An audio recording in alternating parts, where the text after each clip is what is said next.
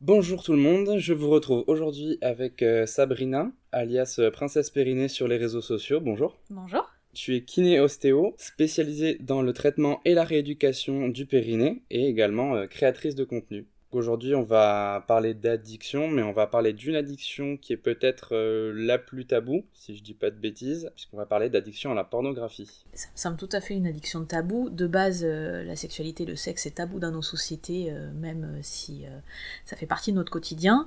Et la pornographie est en train d'intégrer beaucoup notre quotidien. Donc justement, pour, pour commencer, bah, pourquoi c'est important de parler d'addiction à la pornographie et pourquoi il faut briser ce tabou? Alors, on va séparer deux choses, l'addiction et la pornographie. L'addiction, c'est un système euh, qui est bien connu de, beaucoup de monde. On peut être addict à des substances, à de l'alcool, à du tabac, à du chocolat, à du sport, à des pratiques. C'est quelque chose qui a trait au fonctionnement même de notre cerveau, plus que c'est le circuit de la récompense qui est mis en place. Et donc du coup, comme on est heureux avec euh, cette... Euh, soit cette substance, soit cette activité, et bien comme on veut être de plus en plus heureux, et bien on fait de plus en plus, euh, on augmente de plus en plus la dose. Le cerveau en redemande à chaque fois un peu plus. Le cerveau en redemande, c'est comme ça qu'on finit la tablette de chocolat et c'est comme ça qu'on fait de plus en plus de sport. Donc ça, c'est le principe même de l'addiction qui, euh, il y a des médecins addictologues qui sont là pour faire en sorte qu'on soit de moins en moins addict parce que euh, on définit une addiction comme quand en fait ça nous pourrit plus la vie que ça nous la rend sympa. Parce que bon, manger du chocolat en soi, c'est pas trop mal. C'est pas trop mal quand on en euh, mange trop. Faire du sport, c'est pas trop mal, mais c'est toujours une question de dosage. Maintenant, la pornographie. La pornographie en soi, ça devrait être une extension de la sexualité et un petit encart de la sexualité. Le problème, c'est que ça devient le modèle de la sexualité et le modèle de la sexualité des plus jeunes. Et c'est en ça, à mon avis, que c'est problématique. C'est pour ça que c'est très important d'en parler aujourd'hui. J'ai vu passer sur internet le terme de cybersex. Euh, qu'est-ce que ça veut dire? Alors, je sais pas si c'est tout à fait défini, parce que dans le cybersex, il y a plusieurs choses. Il y a euh, surtout le sexe entre guillemets dans la réalité virtuelle. Plus en plus, on est connecté. Et euh, le problème, c'est que quand c'est pour un couple à distance qui s'est déjà rencontré et qui se quitte pendant quelques mois, euh, ça peut être une façon de sexer. Euh, si ça devient la seule façon de faire, ben, on se déconnecte un petit peu de son corps et, et de la relation avec l'autre, donc c'est dommage. Ouais, de se déconnecter complètement de la réalité. Exactement. C'était une petite parenthèse pour préciser un peu ça. ce que ça pourrait vouloir dire. donc on, on a évoqué hein, le terme d'addiction à la pornographie. Est-ce que c'est reconnu comme une pathologie? Les addictions sont reconnues par, euh, comme des pathologies. J'ai parlé de médecin addictologue, c'est vraiment euh, une spécialité médicale pour aider les gens qui sont addicts parce que euh, le problème il est bien là, c'est que c'est difficile de s'en défaire. C'est pas en claquant des doigts en se disant bon ben j'éteins l'ordi, j'éteins cette activité, j'arrête de regarder des pornos qu'en fait on va y arriver. L'addiction c'est vraiment le principe même de la pathologie où on n'arrive pas à s'en défaire seul. Donc on y reviendra peut-être, mais il est possible de consulter des professionnels de santé pour une addiction à, la pornographie Je pense que le, plus accessible, ça doit être un médecin sexologue. Il y a de plus en plus de plateformes en ligne qui permettent de consulter euh, euh, à discrétion, on va dire, euh, des plus grands, quand, on est majeur et quand on a sa propre carte vitale. Sinon, il y a des consultations qui, qui sont malheureusement pas remboursées, mais qui peuvent se faire à discrétion en ligne, toujours pareil. Et après, il y a des lieux d'accueil un des plus anciens, c'est le planning familial, mais euh, il y a des endroits safe pour, euh, pour, pouvoir parler de ça et pour pouvoir parler de, de ces problèmes. Donc ne pas du tout hésiter à, y aller, à se rendre euh, dans ces lieux. La pornographie, c'est associé énormément aux sites porno. Souvent, c'est qualifié de site pour adultes, mais en réalité, ça commence à quel âge? Ça commence beaucoup trop tôt.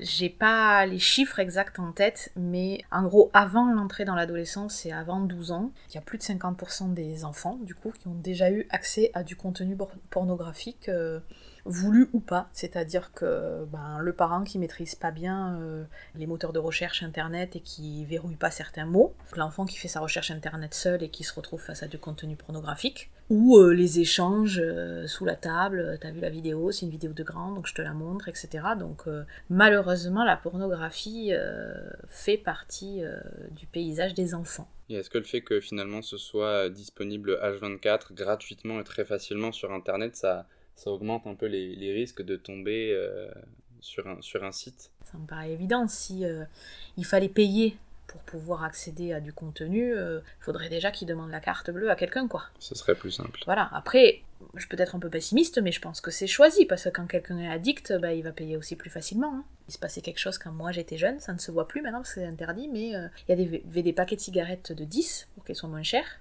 Et encore avant, ben, euh, les, cigarettiers euh, sponsorisaient des soirées, euh, donnaient des cigarettes qui avaient le, goût de menthe, de chocolat, etc. pour sensibiliser dès le plus jeune âge, parce que je vais revenir aussi un petit peu en arrière. En fait, les addictions, plus elles s'incrustent tôt dans un cerveau d'enfant immature, un cerveau n'est mature qu'à l'âge de 25 ans.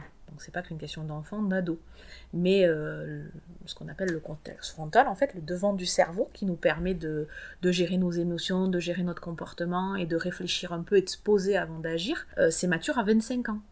Donc tout ce qui est ancré avant et, au plus jeune c'est ancré, au plus difficile c'est de s'en défaire. Je soupçonne quand même les industries du porno d'avoir des notions euh, de psychologie humaine et de s'en servir un petit peu. De s'en servir, de s'intéresser aux plus jeunes pour leur mettre ça dans la tête. J'ai bien peur que oui. Est-ce que l'addiction à la pornographie, c'est une addiction genrée? Est-ce que ça va concerner plutôt les gars et les filles? Très honnêtement, j'ai pas de littérature sur ça. J'ai l'impression que c'est plutôt genré masculin, c'est vrai. Mais je pense que c'est parce que le, la pornographie correspond mieux au genre masculin parce qu'elle est très visuelle et que le genre féminin et encore euh, c'est difficile de, de, scinder les choses en deux et d'être aussi de puisque personne ne rentre dans des cases. Mais euh, il y a de la pornographie audio il y a des podcasts il y a des films tournés euh, plutôt pour le genre féminin avec le regard féminin il y a la littérature érotique aussi mais il y a moins l'agression de l'image et du coup il y a moins ce côté addictif. J'aurais l'impression que c'est plus masculin mais je veux pas trop me prononcer parce que je ne suis pas tout à fait sûre. Est-ce qu'il y a, ben, on, l'a peut-être déjà un peu évoqué, hein, mais quelque chose, un facteur principal qui est à l'origine de cette addiction On a évoqué voilà, la disponibilité, la gratuité, euh, et que ça commence euh, très jeune, mais est-ce qu'il y a d'autres choses? Bah, à mon avis, c'est parce que le sexe, c'est tabou. Et qu'à un moment, si on n'éduque pas, s'il n'y a pas un biais, enfin, s'il n'y a pas un, une voie éducative pour les plus jeunes, on va parler des enfants avant même d'arriver aux adolescents, mais même aux adolescents, l'information, ils vont la chercher. Le sexe, c'est tout le temps en permanence dans notre société. On sait que ça fait vendre, on sait que ça, ça, titille l'esprit. Donc forcément, euh, si on éduquait les plus jeunes à savoir euh, ce que c'est la sexualité, si on leur mettait des, mots euh, dès qu'ils demandent, et même très tôt, à, expliquer que ben, la sexualité finalement c'est pas la pornographie, et que si on veut avoir une sexualité épanouie, ça serait mieux, mieux de pas faire comme dans les films porno justement, euh, peut-être qu'ils iraient pas chercher l'information ailleurs. À mon avis, ça doit passer par là. Finalement, le tabou, c'est le, plus grand risque de tomber dans une consommation négative de pornographie comme tout. C'est pas parce que c'est intime que ça doit être tabou. C'est dans la sphère de l'intime, il n'y a pas de souci. Mais le sexe, comme toute autre chose, ça s'apprend puisque ça fait partie de notre vie au quotidien. On différencie aujourd'hui un peu deux types de pornographie. On, l'entend beaucoup, euh, notamment sur, euh, sur les réseaux, comme euh, voilà, tes réseaux à toi. La différence entre le porno mainstream et le porno dit éthique. Alors déjà, peut-être expliquer la différence entre les deux. Bah, en gros, c'est le porno qu'on trouve gratuitement en, accès libre. C'est-à-dire qu'il y a un moment, en fait, être acteur porno, c'est un métier. Ça, ça paraît pas comme ça, mais c'est un vrai métier. métier rémunéré. Et euh, c'est un métier rémunéré. Donc si c'est gratuit, c'est qu'à un moment, soit ils ont été mal rémunérés, soit on leur a volé du contenu, parce qu'il y a ça aussi derrière, soit euh, ben, on, comme on met des filles dans la rue euh, et qu'il y a des macs, et eh ben, il y a aussi dans le porno ce système où on on les force à, créer du contenu. Donc celles et ceux qui ont choisi de devenir acteurs porno, euh, parce qu'il y en a qui l'ont choisi, il est nécessaire qu'ils aient un revenu euh, pour ce métier-là, en fait. Donc euh, ça me paraît... Quand on dit éthique, la première des éthiques, c'est de payer, déjà, je pense, que ça soit une vraie industrie avec des limites d'âge, parce que, encore une fois, quand on n'est pas construit, si on voit trop de, vidéos et de...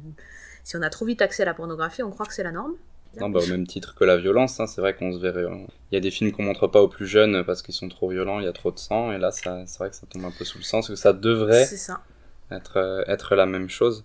Est-ce qu'il y a des conséquences sur la santé à être euh, dans une addiction à la pornographie? La conséquence, c'est déjà euh, qu'est-ce que cette addiction-là entraîne? Si le jeune refuse de sortir avec ses amis parce qu'il va être chez lui tranquillement pour voir son porno donc il se désociabilise. Si euh, il risque de ne pas aller en cours ou qu'il se renferme sur, lui, forcément ça a des conséquences sur sa santé, sur son système social. Après, euh, c'est que souvent qui a addiction à la pornographie dit qu'il y a masturbation avec. Parce que ça va pas juste euh, pour regarder et le plaisir de regarder. En général, ça c'est suivi d'une masturbation. Donc de plus en plus, on voit des jeunes qui sont dans la performance et qui voient pas le sexe comme euh, un partage, euh, ni comme une découverte de leur propre corps, mais plutôt comme une performance sociale ou une performance sportive, euh, du nombre de fois où ils peuvent le faire par jour, tout ça. Et en fait, la sexualité, en tout cas les organes génitaux, c'est de la neurologie basique. C'est-à-dire que la neurologie, qu'est-ce que c'est? C'est notre cerveau, notre système nerveux central, la moelle épinière qui passe dans la colonne et les nerfs.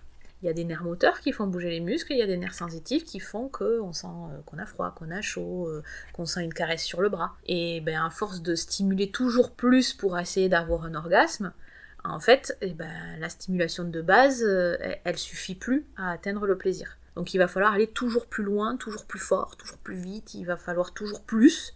Et finalement, on n'est pas dans l'instant présent, on n'est pas dans l'échange avec euh, un partenaire parce que souvent on est dans la quantité, on est dans la... Voilà. Et la pornographie, souvent, c'est solitaire. Donc, quand la personne addict à la pornographie rencontre quelqu'un et voudrait échanger, voudrait, voudrait passer euh, à la sexualité en duo, ben, ça ressemble pas à ce qu'il a connu euh, depuis toujours.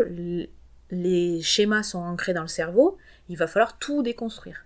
Alors que la normalité voudrait qu'on découvre la sexualité d'abord en solo, mais en découvrant son propre corps avec ses propres fantasmes, mais pas imposé par, une, par euh, la vidéo. Et après qu'on découvre le corps de l'autre qui est toujours en renouveau, et chaque fois qu'on change de duo, qu'on change de trio, ben, tout, est, tout est renouveau. Quoi.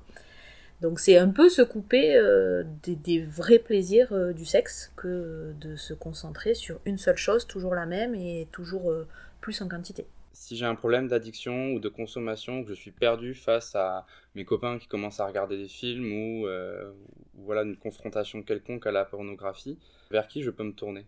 Alors, ben, quelqu'un de confiance. Donc ça peut être un soignant, ça peut être... Euh, j'ose espérer que quand on est dans des structures scolaires, euh, il y a des enseignants ou des professeurs qui peuvent être à l'écoute. Et surtout dire qu'on n'est pas obligé de faire comme les autres, il y a cette notion quand on grandit d'appartenance au groupe, mais on peut appartenir au groupe sans tout à fait le copier et amener des idées nouvelles, c'est possible.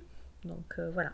Ben, un immense merci Sabrina. Pour vous qui nous écoutez, allez vite vous abonner sur le compte Insta euh, Princesse Périnée. Euh, vous pouvez aussi vous abonner à l'Instagram et au Facebook du TUC. Comme toujours, pour en savoir plus sur les addictions, mais aussi des sujets plus axés sport et santé, allez écouter les autres podcasts du TUC qui sont tous dispo sur Spotify et sur YouTube.